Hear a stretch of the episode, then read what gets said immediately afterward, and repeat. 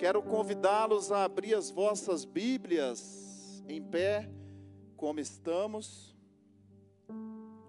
Vamos fazer, vou fazer a leitura do texto em Êxodo, capítulo 15, versículos 20 e 21. Êxodo 15, eu vou ler os versículos 20, 21 e 22, que fala a respeito da dança de Miriam e das mulheres. Eu acho que foi colocado ali, né? Almeida Revista e Corrigida é a minha versão. Você pode acompanhar conosco ali na tela. Êxodo 15, 20, 21 e 22. Diz a palavra do Senhor: Então Miriam, profetiza, a irmã de Arão, tomou o tamboril na sua mão e todas as mulheres saíram atrás dela com tamboris e com danças. E Miriam lhes respondia: Cantai ao Senhor, porque sumamente se exaltou, e lançou no mar o cavalo com seu cavaleiro. Depois fez Moisés partir os israelitas do Mar Vermelho e saíram ao deserto de Sul e andaram três dias no deserto e não acharam água. Amém? Os irmãos podem se assentar.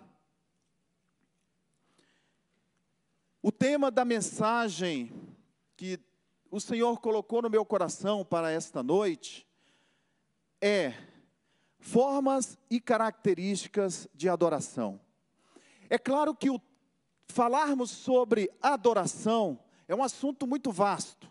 Nós passaríamos aqui a noite toda e ainda não conseguiríamos falar tudo a respeito do que a Bíblia fala sobre adoração.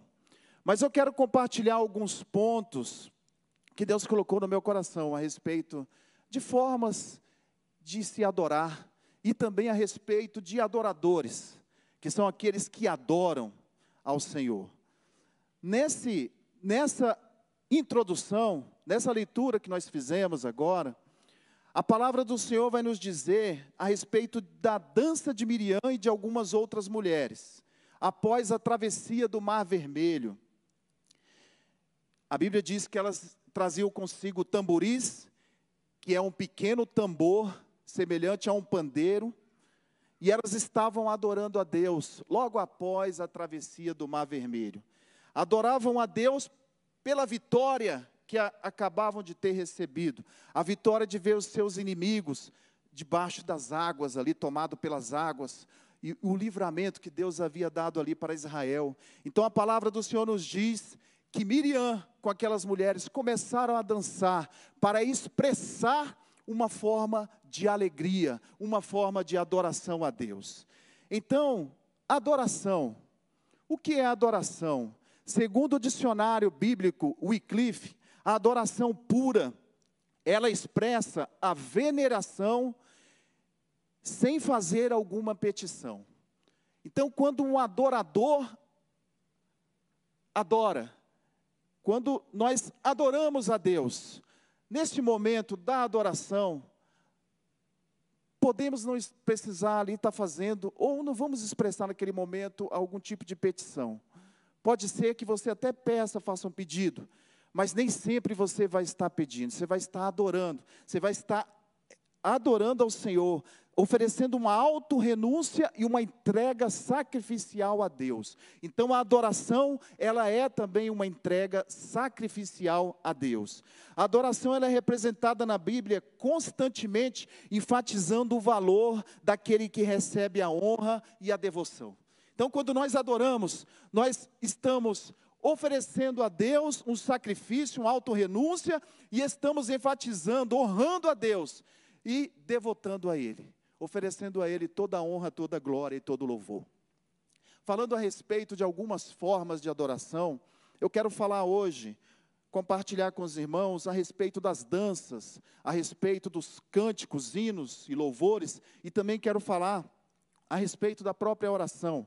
Essas três formas de oração. Vamos começar falando primeiro a respeito das danças, já que nós lemos a história de Miriam e daquelas mulheres. O que era a dança? O que simbolizava a dança para aquele povo? A dança literalmente era saltar, pular, para os bons pentecostais, rodopiar. a dança literalmente era o salto, pulo e rodopios. Era isso que Miriam com aquelas mulheres estavam fazendo naquele momento. As alegrias poderiam ser expressadas pelos povos antigos por meio de danças. A dança de roda em círculo. Normalmente a dança era expressada pelas mulheres. Normalmente. Nós vamos ver que existia uma exceção na Bíblia. Para entendermos os judeus dos tempos bíblicos, precisamos vê-los como um povo que gostava imensamente de música. Então os judeus adoravam, adoram, gostam de música. Para os judeus, a música tinha uma origem divina. Eles tocavam seus instrumentos, cantavam, dançavam, sem se limitar a apenas estar ouvindo, escutando. Mas o, o, judeu ele gosta de tocar, ele gosta de adorar, tocando os instrumentos, cantando, louvando. O judeu ama a música, ele adora, gosta da música, porque ele sabe que a música tem uma origem divina. Quase toda reunião ou ocasião festiva servia de pretexto para um judeu fazer música. Quase toda ocasião ele estava celebrando. A ocasião festiva ele celebrava através da adoração de músicas. As danças poderiam acontecer após as vitórias militares, por exemplo. Nós citamos o caso aqui da travessia do Mar Vermelho. Grande estava sendo a vitória que Deus estava dando para aquele povo depois daqueles anos todos lá cativos no Egito. E Deus, então, então eles oferecem essas danças como alegria, celebrando. Nós vamos ver que existe um caso lá também, primeiro livro do profeta Samuel, no capítulo 18, quando Davi e Saul é, voltaram de ferir os filisteus, diz a palavra que as mulheres da cidade saíram ao encontro deles, dançando, cantando, louvando, dançando com alegria e instrumentos de música. As mulheres estavam ali diante de Davi e de Saul, celebrando, porque Deus havia dado a vitória a Israel, tinha dado vitória sobre os filisteus. Então era uma forma de manifestar a adoração a Deus, celebrar uma vitória, uma vitória militar mesmo. Um outro caso também, ali, quando a arca da aliança é trazida por Davi de volta para Jerusalém. A palavra do Senhor nos diz que a arca da aliança ficou distante de Jerusalém por 70 anos, lá no segundo livro do profeta Samuel 6, versículo 14. Segundo Samuel 6,14, e Davi saltava com todas as suas forças diante do Senhor, e estava Davi cingido de um éfode de linho. Assim subindo, levavam Davi e todo o Israel a arca do Senhor com júbilo ao som das trombetas. E diz lá no versículo 16, 2 Samuel 6,16. E sucedeu que entrando a arca do Senhor na cidade de Davi, Mical, filho de Saul, estava olhando pela janela, vendo o rei que ia bailando e dançando. Davi estava bailando e dançando diante do Senhor. Mical desprezou no seu coração a Davi, porque ele estava bailando e dançando. O que levou Davi a estar bailando e dançando? Um rei, tirou aquela túnica de rei, ficou só com a de sacerdote. E ele estava bailando e dançando, não era normal, como eu disse lá atrás agora. Eram as mulheres que dançavam para celebrar. Nessa ocasião, Davi resolve dançar, Davi resolve saltar, pular, se alegrar diante da presença do Senhor. Mas o que levou Davi a fazer isso, e ele foi até mesmo criticado por sua mulher, a alegria a alegria em poder estar celebrando uma grande vitória. Afinal de contas, a arca da aliança estava de volta a Jerusalém. Então, Davi celebrou a Deus, adorou a Deus de todo o seu coração. Você tem recebido vitórias? Você tem se alegrado na presença de Deus? O que Deus tem feito na sua vida tem te levado a celebrar, a adorá-lo?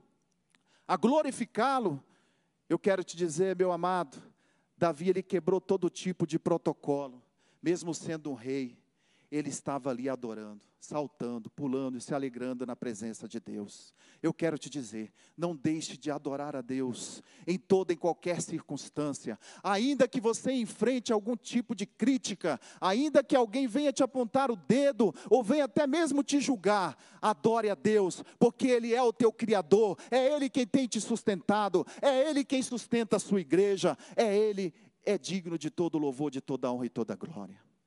Amém? Aquelas danças ali levaram até mesmo aquela, aquele momento, aquela vitória, aquela celebração levou Davi até a escrever um salmo, um salmo de ação de graça, especialmente para celebrar a grande vitória que Deus tinha dado para ele, não só para ele, mas tinha dado para toda aquela nação. Esse mesmo costume também nós podemos ver lá no Novo Testamento, das danças. As danças, quando, por exemplo, lá em Lucas, capítulo 15, o versículo 25, fala a respeito da, da parábola do filho pródigo. Diz a palavra do Senhor que o filho havia saído, gastou toda a sua fazenda, acho que a maioria dos irmãos aqui conhecem essa história.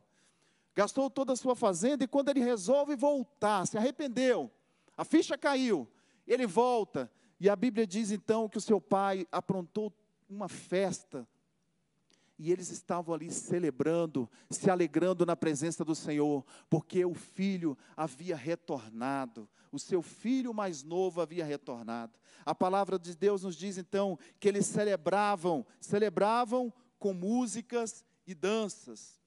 Falando um pouquinho a respeito de músicas, louvores e cânticos, lá, primeiro livro do Crônicas 16, versículos 4 e 7, Vamos ver o que a palavra do Senhor nos fala ali também um pouco a respeito da adoração.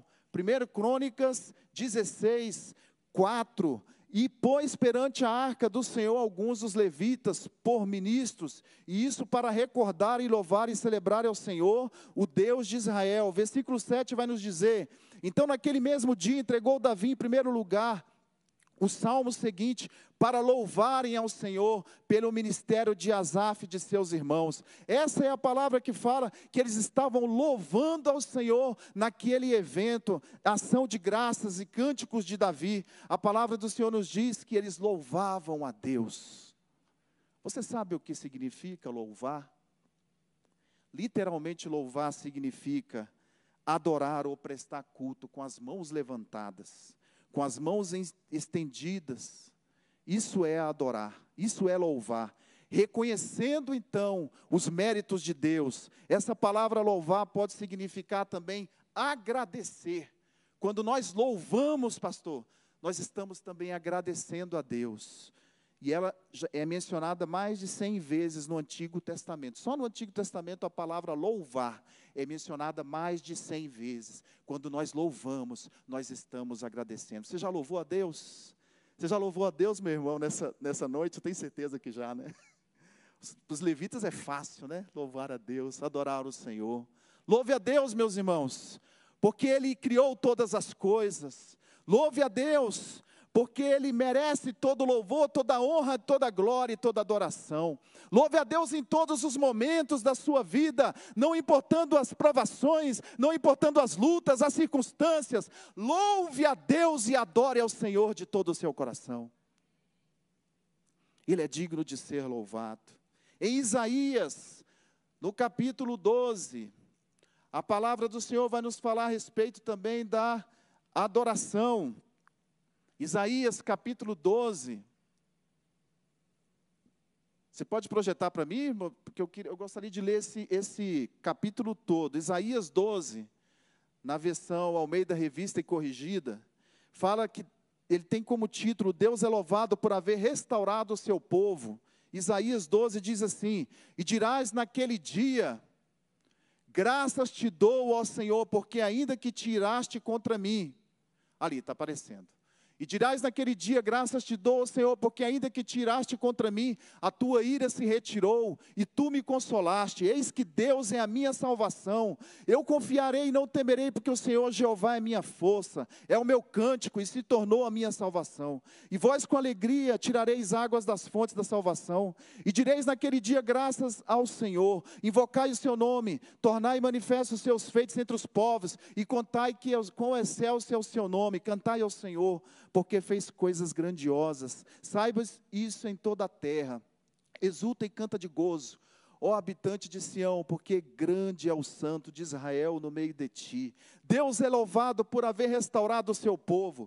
Deus é louvado através do cântico. O cântico conota energia ou vitalidade experimentada através do louvor.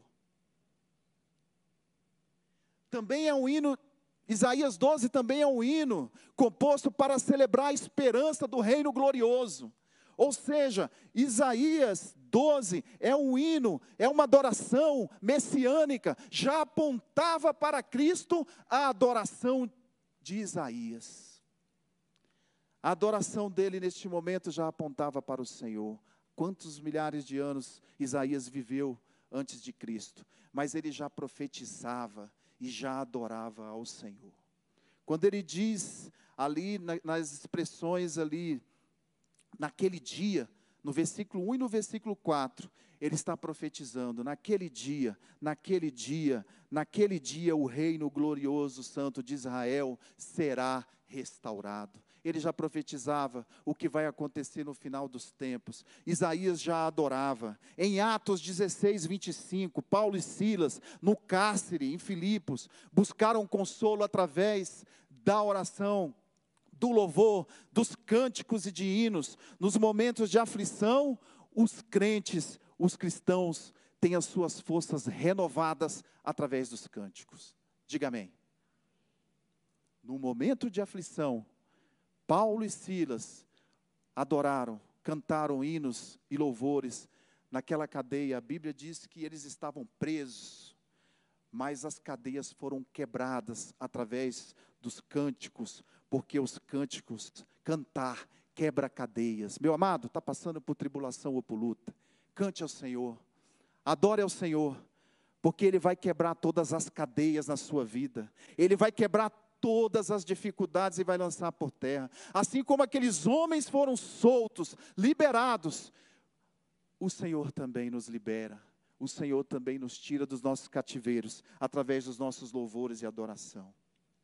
Era uma maneira que os judeus tinham de abrir o coração para Deus e também de abrir o coração uns aos outros, através dos louvores, através dos cânticos, bem como também eles promoviam edificação uns com os outros. Quando os judeus se reuniam para adorar, para cantar, eles estavam cantando ali juntos em comunidade, eles estavam também ajudando uns aos outros, colaborando uns com os outros, edificando uns aos outros. Quando nós nos reunimos aqui na igreja, adoramos ao Senhor, nós estamos sendo edificados através dos louvores, dos cânticos e através da adoração.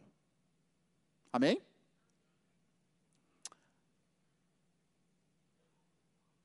Efésios, capítulo 5, versículo 18 nos diz: não vos embriagueis com o vinho, em que há contenda, mas enchei-vos do Espírito, falando uns aos outros entre vós com salmos, hinos e cânticos. Paulo vai nos ensinar através dessa carta.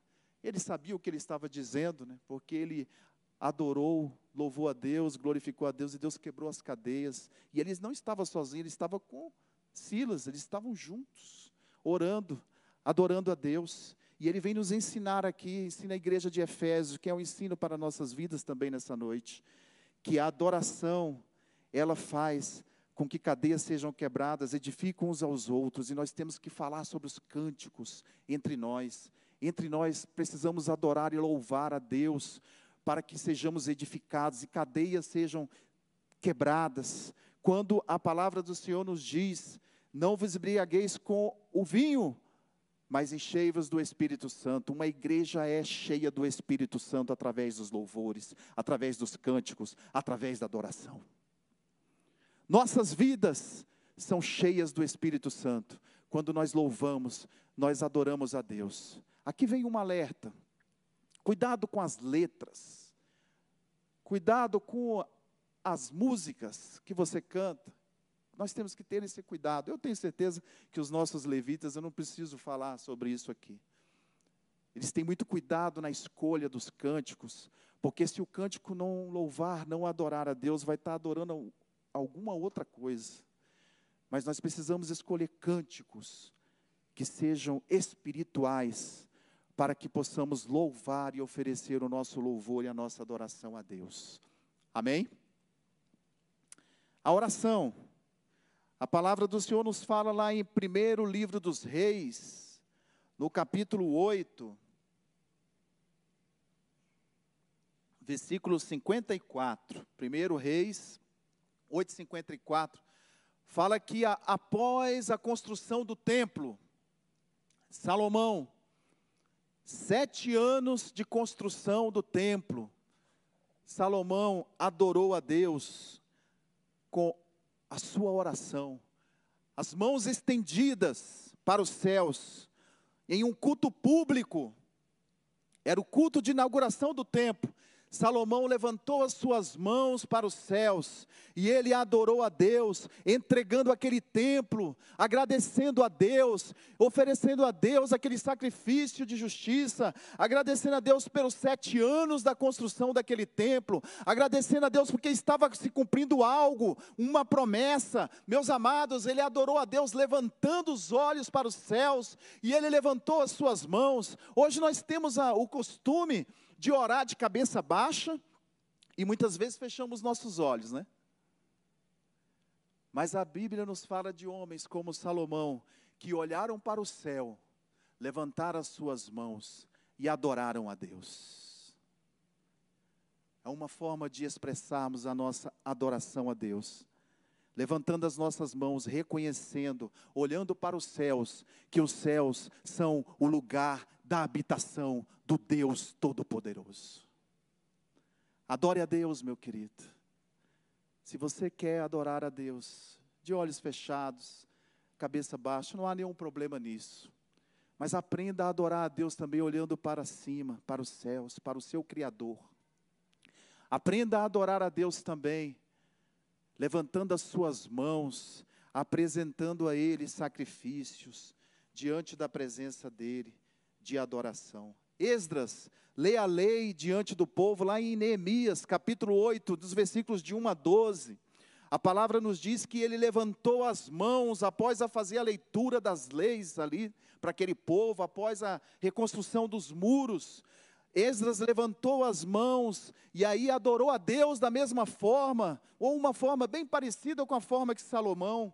E a palavra de Deus nos diz que eles se inclinaram e adoraram ao Senhor com o rosto em terra, após terem adorado a Deus com uma oração de gratidão pelo que Deus fez, pelos livramentos, pelo sustento, pelas bênçãos. A palavra do Senhor nos diz que eles se inclinaram e adoraram ao Senhor. Então, quando nós nos inclinamos, quantas vezes o pastor fala, vamos nos ajoelhar, Quantas vezes os pastores nos falam, vamos dobrar o nosso joelho, vamos nos humilhar na presença de Deus, pedir para que Ele nos abençoe, para que Ele nos guarde nos sustente. Nós estamos adorando a Deus também. Quando adoramos a Deus com o rosto em terra, Ele recebe o nosso louvor. Toda honra e toda glória e todo louvor pertencem ao Senhor. Adore a Deus, meu querido. Se de mãos levantadas, se de joelhos, se prostrados se de cabeça baixa, não importa. Importa é adorar a Deus em todos os momentos. E importa é adorarmos a Ele em espírito e em verdade. Você pode dizer um amém? Em 1 Timóteo, primeira carta de Timóteo, no capítulo 2, o versículo 8 especificamente nos fala que quando nas instruções sobre a, a prática de súplicas, de orações e intercessões. A palavra de Deus menciona sobre o proceder no culto público, né? Paulo orientando a Timóteo, diga para aqueles homens que os varões devem orar em todo lugar, com as mãos levantadas, mãos santas levantadas, sem ira, sem animosidade. A Bíblia está nos falando, Paulo está orientando que nós podemos orar de mãos levantadas também. Mais uma vez, uma orientação agora no Novo Testamento: mãos levantadas para adorar a Deus, mas ainda acrescenta que nós devemos guardar o nosso coração da ira e do ressentimento e do rancor. A orientação aqui ela vem mais completinha, né? Paulo está dizendo: não só levante as suas mãos e adore a Deus, mas ao fazer isso, tire toda a ira, toda a animosidade, que é a mesma coisa que ressentimento ou rancor, do seu coração, para que Deus possa receber a sua oração e a sua adoração. Amém? Tem gente que, que muitas vezes, eu estou falando assim de casos em que eu também já vivi, é, na, é normal, nós somos humanos. Às vezes a gente vem meio invocado para a igreja, né, com alguma coisa que aconteceu. Às vezes a gente vai colocar um, um, um cântico para ouvir. Pode já ter acontecido com alguém aqui, em casa, mas aí pensando naquela pessoa que você está com raiva, pensando naquela situação que te deixou irado. Meu irmão, nós precisamos limpar os nossos corações, nossas mentes e adorar a Deus. Adorar para que Ele receba a nossa adoração e que nós estejamos de coração puro e limpo diante da presença dEle. Amém? Características dos adoradores. Eu quero falar um pouquinho a respeito das características dos adoradores. Alguns fatores na vida dos, orador, dos adoradores que eu citei aqui do Antigo Testamento diferem dos adoradores, na vida dos adoradores de hoje, que entram nós. Algumas coisas que aconteceu com eles, alguma coisa que, algumas coisas a respeito da cultura da época, é diferente, difere da nossa dos dias de hoje. Principalmente no tocante às questões culturais, né? Naquele tempo, eles eram influenciados por outros tipos de culturas, diferente da nossa, como, por exemplo, é, o judeu gostava de valorizar, ele precisava, a cultura dizia que ele deveria valorizar mais o clã e a sua tribo do que o indivíduo em si. Os judeus tinham a visão da história como sendo cíclica e sem fim. O judeu não conseguia enxergar a história como nós enxergamos hoje. E eles não tinham um conhecimento muito aprimorado a respeito das suas emoções, dos seus sentimentos. Hoje, nós temos uma história progredindo, uma história que progride, e que por vezes nós até julgamos as coisas por meio daquilo que um autor chamado C.S. Lewis diz que é o snobismo cronológico. Ou seja, a história progride e as coisas, ao se tornarem novas, se tornam automaticamente melhores. Hoje, o, homem da pós-modernidade vê muito assim a história.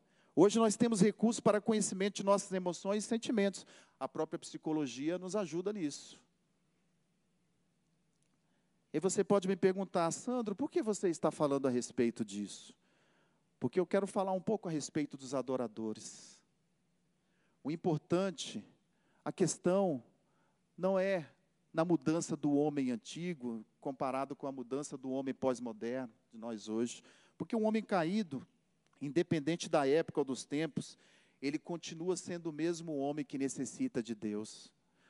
Aqueles homens necessitavam de Deus, tal como hoje nós necessitamos também de Deus. Se não for a misericórdia, se não for Deus em nossas vidas através de Cristo, estaríamos perdidos, queridos. Mas hoje eu diria que o que atrapalha a nossa adoração é a influência da secularidade. Simplesmente a influência da cultura que nós vivemos hoje pode ter subtraído, né, subtraído Deus das nossas imaginações. Não vou dizer que a secularidade não tem as suas crenças. É raro você encontrar alguém que não acredita em Deus. É raro. Às vezes encontramos alguns ateus, né? mas é raro. A maioria diz que até acredita, até confia em Deus, tem fé. No entanto, ele não coloca, o homem pós-moderno, não coloca Deus no primeiro lugar, normalmente. Deus vem lá pela quarta posição. Primeiro vem a razão, a ciência, depois o eu, e por último vem Deus. Meus amados, nós temos que ter cuidado com a influência do momento, da pós-modernidade que nós temos vivido, porque ela pode nos sabotar na adoração. Achamos por vezes que adoramos a Deus e podemos estar adorando outra coisa, colocando Deus no lugar errado. Quero trazer uma reflexão nessa noite. Como tem sido a sua adoração? Como está o seu coração de adorador? Você tem adorado verdadeiramente a Deus? Ou tem adorado ao Deus desse século? Ou tem adorado as coisas que, este, que a secularidade oferece, que a pós-modernidade nos oferece? Você tem adorado verdadeiramente a Deus? Então diga amém. Há uma diferença, por exemplo, em se ter uma opinião racional Vamos pegar um exemplo. Se eu falar para você, pastor Daniel, que o mel é doce, mas se você nunca tiver comido verdadeiramente o mel, você vai ter a noção exata do que é o mel. Você pode até pensar, o Sandro falou que o mel é doce, então vai comparar com o açúcar, né? Você vai lembrar do açúcar, do doce. Essa geração, segundo um autor que eu pesquisei bastante para essa mensagem, Timothy Keller, essa comparação da opinião racional do mel, eu sei o que é mel, sei que ele é doce, mas se eu não tiver experimentado o mel verdadeiramente, eu, vou ter, eu não vou ter a percepção exata do que é o mel. Esse autor Timothy Keller, ele fala que muitas pessoas falam de Deus, pensam de Deus da mesma forma. Pensam de, em Deus de forma racional. Pensam que conhecem a Deus de forma racional, mas ainda não tiveram a percepção verdadeira da doçura, da beleza, da bondade, da misericórdia desse Deus. Então são pessoas que racionalmente, creem, mas não experimentaram Deus de verdade. Isso é muito comum a gente encontrar hoje na pós-modernidade. Salmos 34, 8. A palavra do Senhor nos diz: Provai e vede que o Senhor é bom. Bem-aventurado o homem que nele confia. Quando a palavra do Senhor nos diz: Provai, ela está dizendo: deguste a Deus, experimente a Deus. E quando ela nos diz, e vede que Ele é bom, ela está dizendo assim: discirna, tenha o discernimento de que Ele é bom. Mas para que você tenha o discernimento de que Deus é bom, você precisa experimentar Deus. Você precisa saborear esse Deus que você tem adorado. Nós precisamos conhecer mais esse Deus que tem sido alvo da nossa adoração. Como eu disse anteriormente, muitas coisas podem estar nos sabotando. Eu quero te convidar a degustar Deus, a sentir a presença de Deus na sua vida, a ter a percepção exata do gosto de Deus. Amém? A pessoa que tem isso, carrega isso consigo, meu amado. Nada vai fazê-la desistir, nada vai fazê-la se afastar do Deus, do Deus que ela conheceu, do Deus que ela adora. Quando nós vemos alguns homens, algumas pessoas, a gente gosta de falar a respeito, às vezes, né, comentar sobre isso. Mas fulano se desviou, fulano se afastou, fulano não está indo para a igreja, fulano desviou, né? A gente usa muito esse termo. Será que um dia verdadeiramente ela teve um encontro com Deus? Às vezes ela nem se desviou, na verdade nunca ela se entrou na presença do Deus Todo-Poderoso. Então ela simplesmente se afastou, é, teve ali um contato muito superficial e pode ter deixado, porque as coisas deste mundo, da secularidade, levaram ela facilmente. Mas aquele que conhece a Deus, que já experimentou a Deus, jamais ele vai desistir de servir e de seguir a esse Deus que ele conheceu. Provai e vede que o Senhor é bom e bem-aventurado o homem que nele confia ou que nele se refugia. Você tem refugiado a sua vida? Você tem se refugiado em Deus? Levante as suas mãos. Se você tem refugiado, Ele é o seu refúgio? Ele é a sua proteção? Ele tem sido Deus que tem cuidado da sua vida, sustentado você? É Ele que você recorre nos primeiros momentos que você precisa de uma ajuda de alguém? Ou será que você tem recorrido a outros homens, recorrido a tantas outras coisas? Então, meu amado, neste dia eu quero te convidar, você que está em casa também, adore a Deus e coloque Deus no seu devido lugar. E o devido lugar de Deus é o primeiro lugar. A nossa razão, o nosso eu não vai nos levar a lugar nenhum quando nós adoramos a Deus com o nosso de todo o nosso coração, nós estamos adorando com intelecto, nós estamos adorando a Ele com, nosso, com a nossa alma, nós temos que ter cuidado com as outras coisas. Você sabia que nós temos que ter cuidado até mesmo com os nossos sentimentos? Timothy Keller, como eu disse, né, que eu pesquisei, ele fala a respeito dos sentimentos. Uma, eu quero ler para não perder nada, para que você entenda o que o sentimento pode fazer conosco.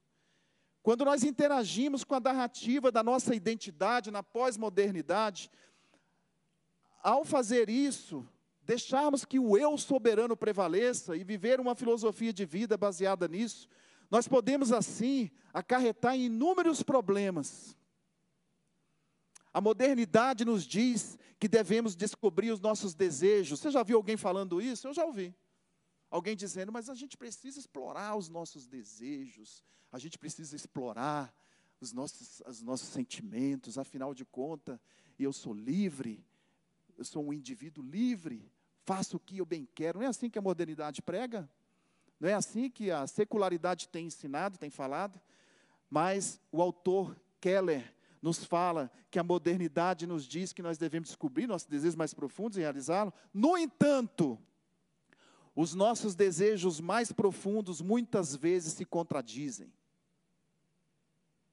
Não é isso, pastor? Eu sei que você já estudou sobre isso.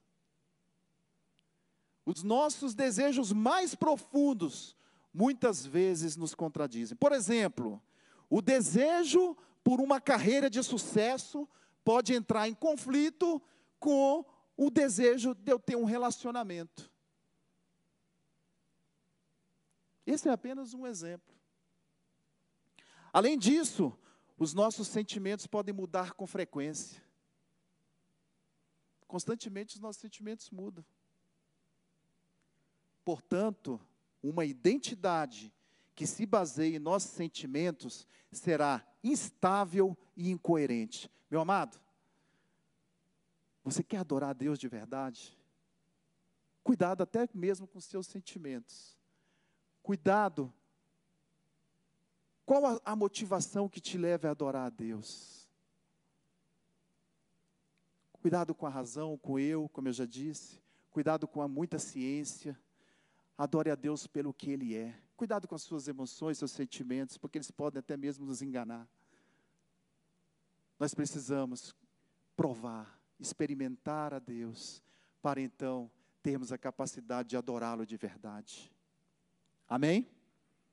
Quantos querem adorar a Deus nessa hora? Eu já estou terminando, só vou fazer a conclusão. Já foram-se ali, acredito que eu, como o tempo passa aqui em cima, hein, pessoal? 40 minutos já se foram. Vamos ficar de pés? De pé, de pé. Vamos ficar de pé.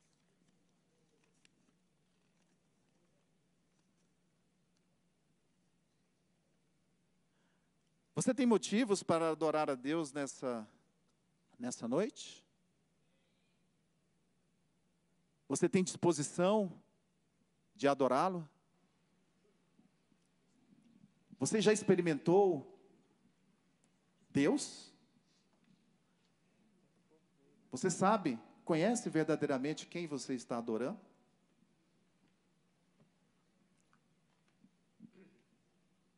As circunstâncias influenciam na sua adoração? E aí?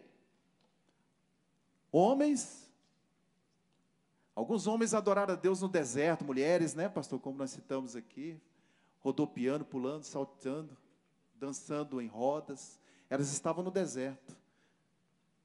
Outros adoraram a Deus no templo. Outros adoraram a Deus na prisão. Aonde você tem adorado a Deus?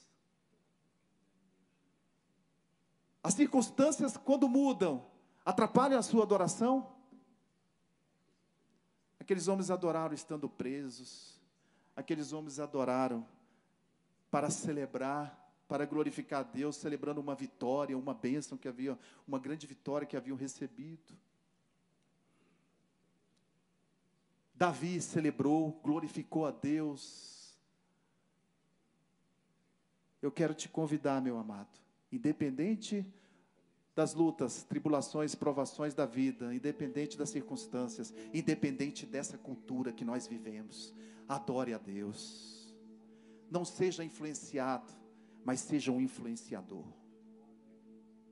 Que a sua adoração, a sua adoração venha alcançar outras pessoas. Quando nós adoramos em comunidade, quando nós adoramos a Deus verdadeiramente, outras pessoas são impactadas, outras pessoas são alcançadas. A Bíblia nos fala lá em Colossenses que a adoração, os cânticos, as músicas, elas trazem instrução também. Vem a, os cânticos vêm a palavra, trazem a palavra de Deus junto. E a palavra cura, salva, liberta, restaura. Adorem a Deus. Adorem a Deus em comunidade, ajudando uns aos outros, glorificando a Ele pelo que Ele é, levantando as suas mãos, mãos santas, mãos que adorem a Deus de verdade, em espírito e em verdade, adore a Deus glorifique a Deus, cante, e Ele te renovará nessa noite. Receba o renovo do Senhor através dos cânticos, através das adorações, através dos louvores. Receba o renovo de Deus na sua vida.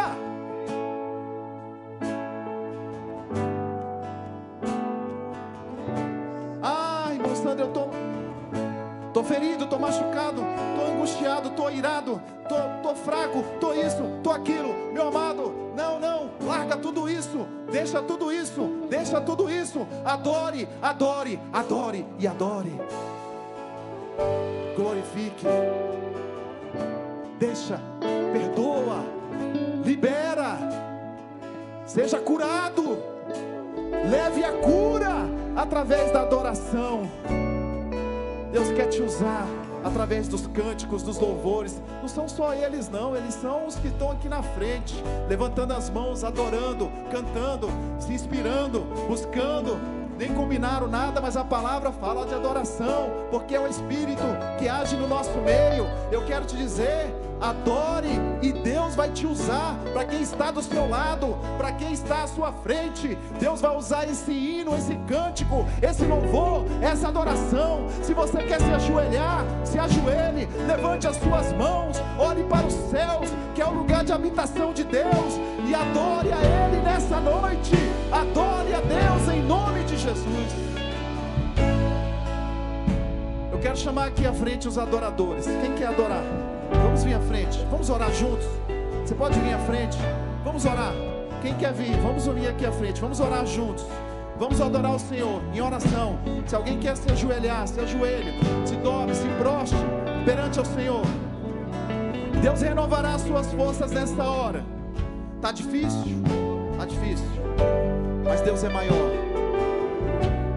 Adore aquele que pode todas as coisas. Adora aquele que um dia te escolheu, te chamou lá do caminho das trevas do mundo. Onde será que você estaria hoje se não fosse Ele? Se não fosse a bondade, a misericórdia, se não fosse a doçura do amor dEle, aonde estaríamos hoje? Irmãos, eu quero desafiar. Saiam todos dos lugares, vem para cá. Por favor. Venham todos. Segundo Crônicas 20, havia um ambiente terrível. Isso, fica aqui, fica aqui. Pode ficar aqui, pastor. Segundo Crônicas 20, havia um ambiente terrível, uma ameaça terrível. Segundo estudiosos, um milhão de soldados inimigos cercavam Israel. Josafá se colocou diante de Deus na sua casa e em jejum e oração começou a buscar, diz a palavra até as crianças. O texto diz que o Espírito do Senhor veio no meio do arraial. E o profeta disse que aquela peleja não era do povo, mas era de Deus. E a única coisa que o povo foi intimado a fazer foi adorar. Tem horas, meus irmãos, que a única arma que Deus quer usar é a adoração, porque a adoração atrai. Essa mensagem pode não ter sido muito bem entendida por muitos, mas essa mensagem foi providencial, porque a adoração ela é inexplicável.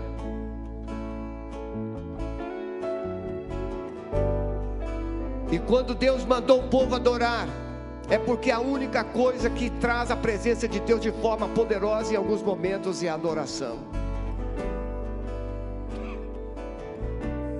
Nós estamos vivendo hoje um dia muito difícil no nosso país. Brasília está vivendo uma confusão, uma confusão.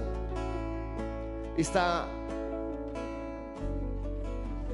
os três poderes foram tomados. Milhares de pessoas tomaram Palácio Planalto, Supremo Tribunal Federal. E nós vamos agora, meus irmãos. Eu orientei os músicos. Tem uma música que nós vamos começar a citar: Curitiba, Paraná, Brasília e Brasil. Rebequinha, vamos lá. Vamos adorar. E você vai adorar com a melhor forma que você puder. Adorar o Senhor. Aleluia. Levanta as tuas mãos, irmãos. Eu oro, Senhor, para que a visão que o Senhor deu a mim e a muitos outros profetas nessa terra que os teus exércitos celestiais, Senhor, foram enviados do céu para defender a nossa nação. Miríades e miríades de anjos, muito bem equipados, muito bem forjados. Senhor, eu clamo a Ti nesse momento. O Senhor nos ouve, o Senhor sempre nos ouve, ó Deus, como uma coluna de fogo cerca o Brasil agora. Cerca, Senhor, envia os teus exércitos a Brasília agora. Eu repreendo todo espírito de morte, todo espírito de confusão. Satanás, eu te repreendo agora em nome de Jesus. Caia por terra os inimigos do Senhor. Caia por terra, porque o teu nome, Senhor, tua é a guerra. Tu és o Deus dos exércitos. Salva-nos, de confusão, de violência, ó Deus, sedento por sangue, nós repreendemos agora, na autoridade do nome de Jesus, a qual as portas do inferno não prevalecerão, não prevalecerão sobre a igreja.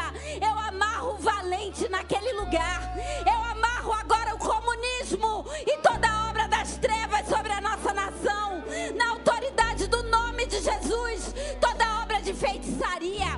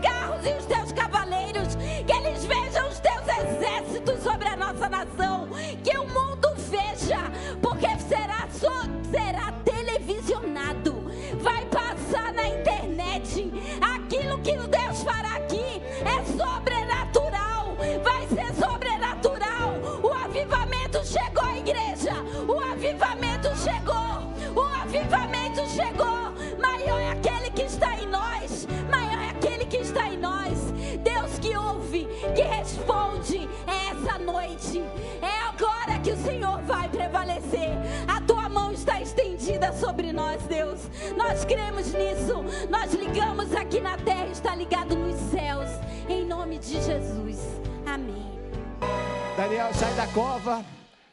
Daniel vai sair da cova dos leões e vai mostrar como que os leões são vencidos.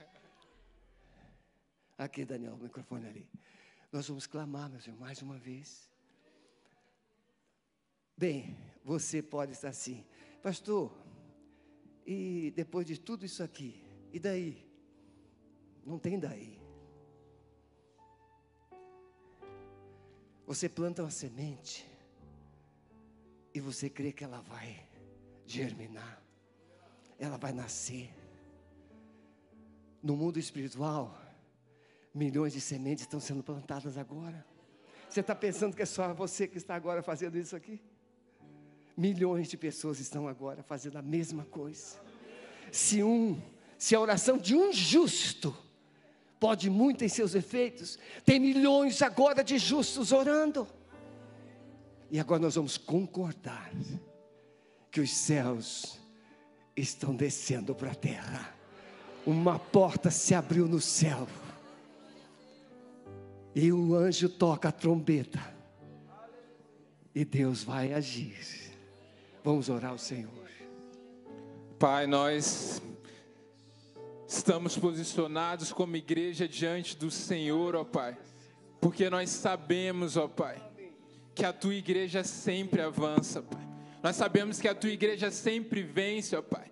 E a tua igreja avança, ó Pai quando nós nos ajoelhamos e nos prostramos diante do Senhor, a tua igreja avança, Pai. Quando diante da tua presença nós adoramos, nós nos posicionamos, ó Pai. A tua igreja avança, ó Pai, quando ela crê na tua verdade. A tua igreja avança quando crê na tua soberania, ó Pai. A tua igreja avança, ó Pai, quando mediante ao teu amor, ó Pai, nós possamos olhar, podemos olhar para as pessoas e crer, ó Pai, na transformação transformação, na mudança, ó Pai. A tua igreja avança quando ela se move através dos olhos e do discernimento espiritual, ó Pai, não apenas a partir daquilo, ó Pai, que os olhos humanos estão vendo. E hoje, ó Pai, de maneira profética, nós nos colocamos aqui, ó Pai, para declarar que muito mais do que aquilo que os olhos podem ver, ó Pai, nós cremos, ó Pai, naquilo, ó Pai, que o Senhor quer revelar à tua igreja, ó Pai. E nós queremos cremos, ó Pai, que independente, ó Pai, dos problemas, independente, ó Pai, das circunstâncias, ó Pai, negativas, ó Pai, que nossos olhos podem ver, ó Pai, a nossa esperança está no Senhor, ó Pai. E nós cremos, ó Pai, em céus abertos, ó Pai. Nós cremos nessa esperança que está no Senhor, ó Pai, e que pode haver transformação no Brasil a partir de um posicionamento da tua igreja, ó Pai, a partir de um posicionamento, ó Pai, dos filhos filhos, da revelação dos teus filhos, ó Pai. Por isso nós cremos como igreja e declaramos mais uma vez que a nossa nação é do Senhor, ó Pai. Que o nosso país é do Senhor, ó Pai. E que nós, como igreja, ó Pai, decidimos confiar em Ti, ó Pai. Não desanimar, não olharmos para trás, ó Pai, mas entendemos que o Senhor está no controle de tudo e que se esse é o processo que o Senhor designou designou para a tua igreja, nós seremos os remanescentes, nós seremos aqueles que vamos perseverar, nós seremos aqueles que vamos continuar avançando na direção daquilo que o Senhor já preparou, crendo que o futuro é glorioso, crendo que o futuro que o Senhor tem para nós é o melhor. Por isso nós cremos, por isso nós nos prostramos, ó Pai, por isso nós até te adoramos em espírito e em verdade nesse lugar, porque sabemos, o Senhor está preparando algo, algo que o Senhor está fazendo. Talvez os nossos olhos humanos ainda não viram, mas sabemos que o Senhor tem o melhor. Por isso nós te exaltamos e te glorificamos mais uma vez, em nome de Jesus. Amém. Amém. Irmãos, antes de cantarmos essa música, depois o pastor Jefferson vai estar orando. Você entendeu, Sandro? Que, que você pregou? É adoração. A que atrai a presença de Deus. Irmãos, em 67, 73, as duas guerras últimas de Israel. Israel foi massacrado, dia de Yom Kippur. Israel não guerreia no dia do perdão. É o único dia que eles não colocam a mão em armas. Jordânia, Síria, Egito bombardearam Israel sem piedade. Israel reagiu depois. Em seis dias, Israel chegou no canal do Suez. E só não destruiu o Egito porque houve um clamor mundial para que parasse ali. Mas depois de anos, agora, uma reportagem recente, um dos oficiais sírios entrevistados por um jornalista, ele perguntou, foi perguntado a ele: vocês, os israelenses, só tinham mais um ou três aviões, um tanque.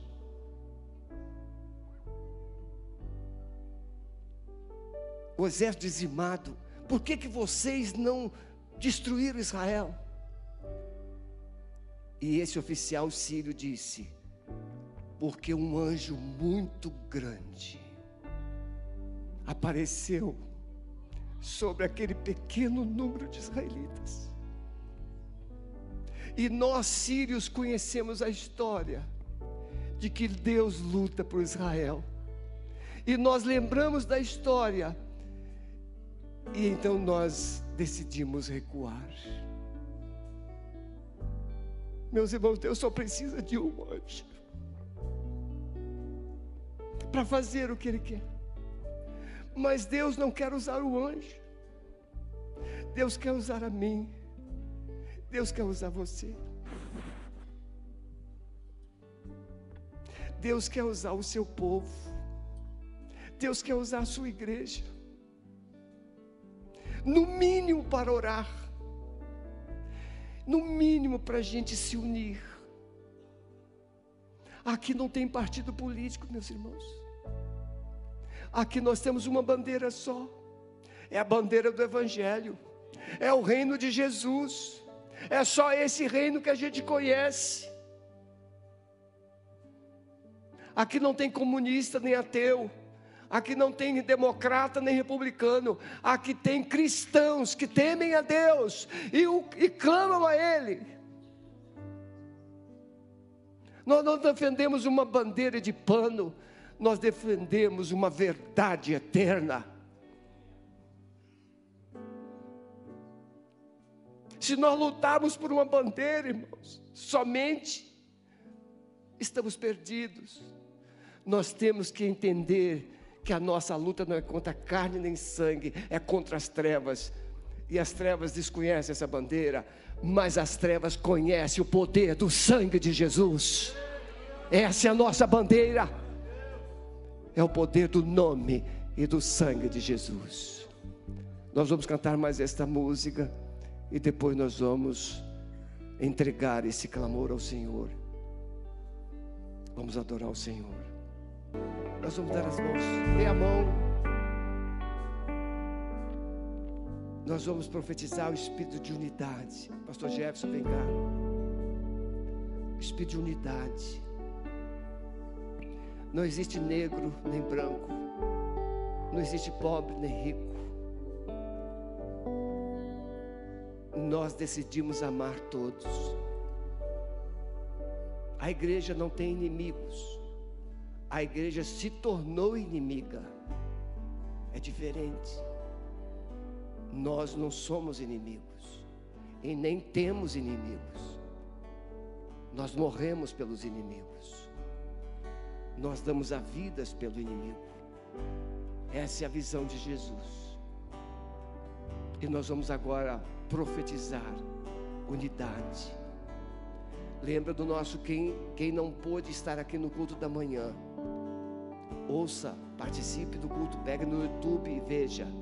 Nós profetizamos e nós fizemos uma aliança aqui hoje pela manhã de não murmurar você não vai reclamar de ninguém. Você não vai acusar ninguém. Você não vai criticar ninguém. Coloque a mão nos seus lábios. Salmo 141, verso 3: Senhor, coloque uma guarda nos meus lábios, porque os seus lábios foram feitos para abençoar. E se você se torna crítico, Deus está impedido de usar você. Deus não usa murmuradores, Deus usa adoradores. Tá bom? Por isso a palavra de hoje veio adoração. Nós somos chamados para adorar na vida e na morte. Vamos orar ao Senhor. É, nós vamos orar encerrando também.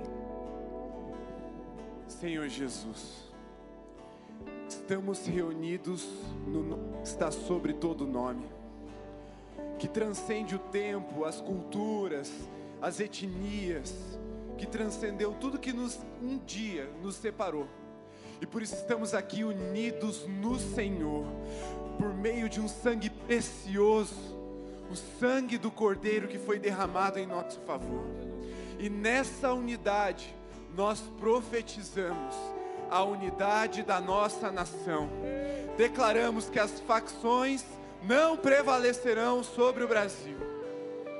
Somos uma nação escolhida pelo Senhor para se tornar celeiro ao mundo, para enviar pastores, missionários, profetas, mestres a todas as nações da terra, e nós continuamos crendo nessa palavra que, Senhor, nós sabemos que veio dos teus lábios.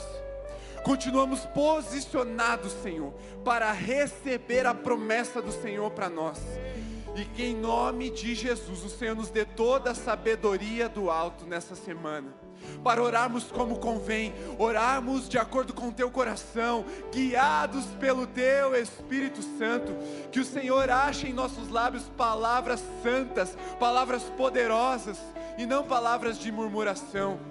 Sejamos uma igreja intercessora, Pai. Desafia-nos a sermos achados no lugar secreto, de joelhos dobrados, em favor da nossa nação essa semana. Que o Senhor encontre em nós uma igreja que tem fé no Senhor, que intercede, que profetiza com precisão o coração do Senhor para a nossa nação. E que em nome de Jesus, Pai, experimentemos então a tua boa, agradável e perfeita vontade. Senhor, abre os olhos da nossa nação. Livra-nos de toda a isca de Satanás, de todo engano, de toda presepada, de toda armadilha do inimigo que vem trazer confusão, caos. Nós repreendemos isso em nome de Jesus. E nessa unidade simbolizada pelas nossas mãos dadas aqui nesse lugar, a tua igreja também esteja unida, Senhor, unida em teu nome, dando exemplo para o Brasil de como permanecer em tempos difíceis. Não soltaremos, Senhor, a unidade que um dia o Senhor mesmo uniu. Não abandonaremos a união que foi promovida por Cristo Jesus e assim honraremos o teu nome, honraremos o legado da tua igreja, dos pais da fé e testemunharemos a vitória do Senhor para a nossa nação, em nome de Jesus. Amém, Senhor. Que o amor de Deus, o nosso Aleluia. Pai, a graça de Jesus o Amém. Cristo e que a comunhão do Espírito Santo seja sobre nós. Em nome de Jesus. Amém. Amém. Você que está em casa, que nos acompanhou até aqui, nós encerramos aqui a nossa transmissão. Muito obrigado, que Deus te abençoe, permaneça firme.